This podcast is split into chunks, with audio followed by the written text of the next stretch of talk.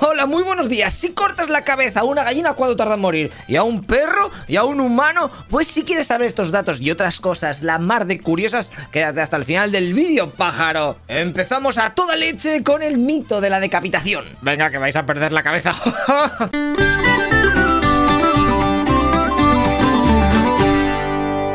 Yepale, el vídeo de hoy está patrocinado por la plataforma MyHeritage. Oh, guapa, supongo que la conocerás porque es la número uno en webs en donde te pones a investigar sobre tus antepasados y las movidas toprosas de hacerte un árbol genealógico para terminar descubriendo que Blas de Lezo fue a tu tatarabuelo. Pero hay más cosas. De hecho, en otro vídeo ya te conté que tiene mil apartados, como el de inteligencia artificial para colorear fotos antiguas, en donde también puedes animarlas. Bueno, pues hoy, por ejemplo, te voy a contar lo de los test de ADN, ¿eh? que es muy curioso. Tú lo compras por la web y te mandan a casa un kit. ¿Vale? Esto fácil, te vienen las instrucciones ahí. Te metes el bastoncillo ese que te dan por la boca, lo vuelves a meter y se lo mandas por correo. Y chachón, en un mes más o menos te llegan los resultados. Lo ideal es regalar un kit a tu padre y otro a tu madre y así ves las diferentes ramas de tus orígenes. O si no, te lo haces a ti mismo y listo, pero claro, no sabrás nada. A mí, por ejemplo, me ha salido que soy un 85% ibérico por parte de padre y también de madre. Y luego ya tengo italiano, balcánico, judío, ¿eh? por eso tendré esta pedazo nariz tan sexy. Además de también de gente de la zona de Cerdeña y un poquito de escandinavo, así falta perro también aquí. Todo el mezclote de cuentas de las diferentes zonas del server, ¿no sabes? Así que si te molan estas cosas y bastantes más, aunque solo sea para echarle un vistazo, te comento que en la descripción te dejo un link para que te crees la cuenta. Se hace todo rápido ahí con las cuentas de Google o Facebook mismamente. Y te dan 14 días gratis y luego ya decides tú si continúas. Lo bueno es que por ser loco Pizza, desde el link, eh, pues te hacen un 50% de descuento para tu body. O sea que al pelo 8. Recuerda, eh, tienes el link abajo, eh. Luego lo miras, que si fuese una mierdola, pues no te lo diría. Esta web es pro. Y ahora sí, continuamos con el vídeo. La decapitación como forma de ejecución ha existido durante siglos y se le ocurrió a nuestros queridos vecinos los franceses. Y es que esas cabezas de prisioneros no se cortan solas. Además que la sangre azul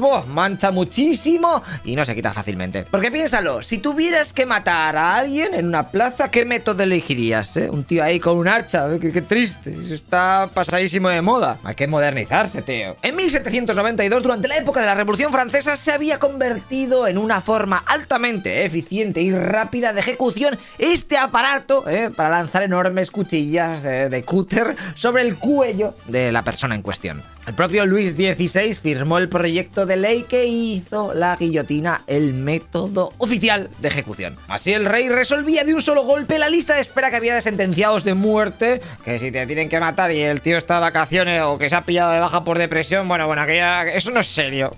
Funcionarios. Ahora una navaja gigante podía hacer el curro non-stop. Además que era todo rápido, ¿eh? Quitabas el cuerpo ahí en un momentico, de una patada y ¿Qué pasa el siguiente? Y dirás, bueno, bueno, tampoco te flipes, que la horca, ¿eh? También es rápido. Venga, pones la horca, que, lo atas. Venga, abres la palanquita, que se baja. Ay, lo subes otra vez. O bueno, bajas la cuerda. Le quitas, uy, que está morado. Venga, ay, qué frío. Uy, venga, está, venga, así. Este, por muy bueno que sea el nudo corredizo ese que te han aprendido a hacer los scouts. Da perecica solamente pensarlo. Bueno, eh, sabes cómo era una guillotina, ¿no? Un monstruenco de madera, ¿eh? Con una hoja de metal afilada arriba que la soltaban y la gravedad hacía el resto. La idea de la guillotina es ejecutar a las personas de forma rápida e indolora. Porque si el dolor viene del cerebro, pues si quitas el cerebro o lo desconectas de, de, del otro lado del cuerpo, pues ya no duele, ¿no? Jenny is my friend. Date cuenta que se estima que durante el periodo de terror, durante la Revolución Francesa, unas 15.000 personas perdieron la cabeza por culpa de este aparatito. ¿Y os habéis preguntado alguna vez cuánto tiempo eh, funciona la cabeza después de que la corten? Claro que te has preguntado si estás enfermísimo de la cabeza y de la curiosidad y de la sangre. Una de las principales razones por la que se introdujo la guillotina fue porque se consideró muy humana. ¿eh? Pues nada más humano que cortarse la cabeza. ¡Que corten la cabeza! Pero muchos en la comunidad médica estaban cuestionando todo esto seriamente. Y esto nos lleva a la reflexión de que si has enterado de que tenemos el gorro de guapísimo a la venta, ¿eh? Está en Amazon. Y estáis viendo esto en Twitch también, lo tenéis. Y la bandera le seguimos ilustrado. Aquí tengo una pegatina, ¿eh? Pero, eh, qué malo soy.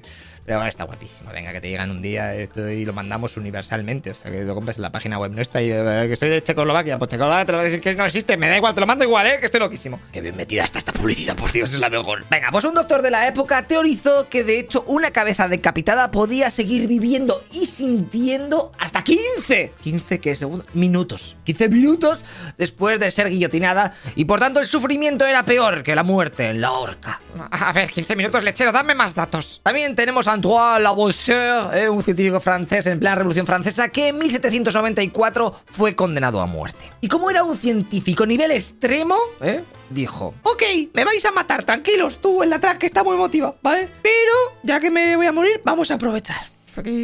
Y hacemos un experimento, ¿eh? Flippy, nada más que mi cabeza se convierta en wireless, que venga un colega mío y me mire fijamente a los ojos. Voy a intentar parpadear ahí a saco, ¿eh? Para demostrar que aún estoy consciente de lo que ocurre. ¡Viva la ciencia, coño! Venga, así, motívate, motívate. Bueno, ¿eh? la gente está muy loca, pero ¿eh? pues está guapo. ¡Venga, pues tasca! Guillotinazo. El colega rápidamente recoge la cabeza y lo mira face to face. A ver qué pasa. Dios, qué emoción. Y te voy a representar en tiempo real lo que ocurrió aquel día.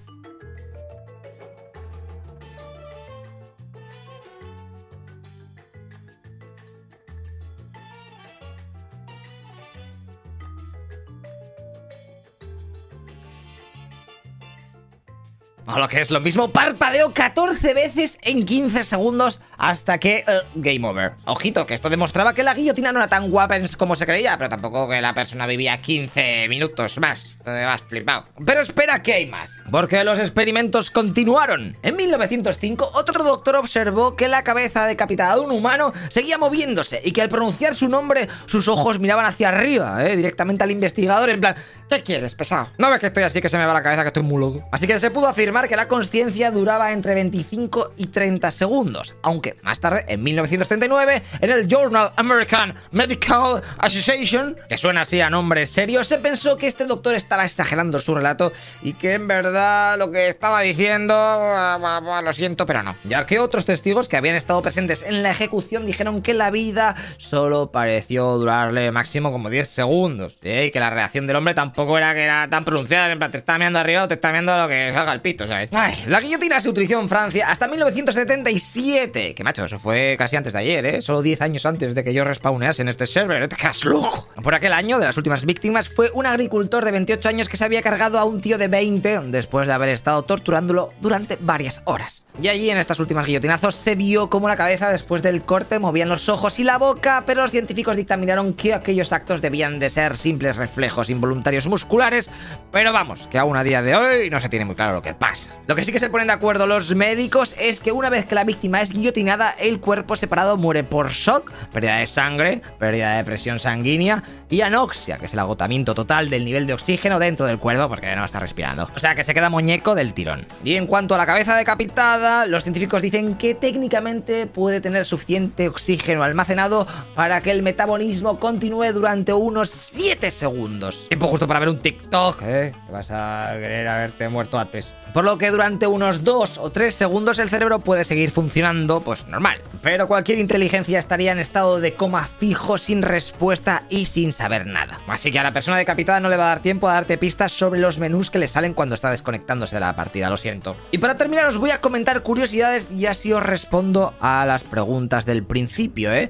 ¿Cuánto tarda en morir una gallina cuando le cortan la cabeza o le desangran? La gente del medio rural seguramente lo sepáis, aunque lo normal es rajarle el cuello o directamente ah, rompérselo. Pero bueno, se tienen registros de que los cuerpos de las gallinas siguen caminando hasta 29 segundos después de la decapitación. Ya que estamos hablando de las gallinas y los pollos, seguro que has comido alguna vez este animal. Bueno, pues ¿sabes cómo ha muerto esa criatura ahí para que tú te alimentes? ¿Con guillotina? Nope. A ver, lo normal en pequeñas granjas es meter al animal en esta especie de conos para que no pueda moverse boca abajo y luego con un cuchillo le haces un corte en el cuello para que se desangre y así muera rápidamente. De hecho, ¿eh? fíjate lo que te voy a decir, creo que va a sonar un poquito sádico, pero creo que toda persona carnívora ¿eh? algún día tenía que ir a una granja ¿eh? y convertirse en el verdugo de uno de estos animales para que sea consciente de todo lo que hay detrás ¿eh? de los bonitos paquetes de filetes que vemos en los supermercados, ¿eh? que no es un animal que ha tenido una vida, chicos. Seguro que muchos de nosotros seríamos más responsables a la hora de comer carne. No digo que no comas carne, pero más responsable, no es lo que significa eso, también te lo digo. Pero bueno,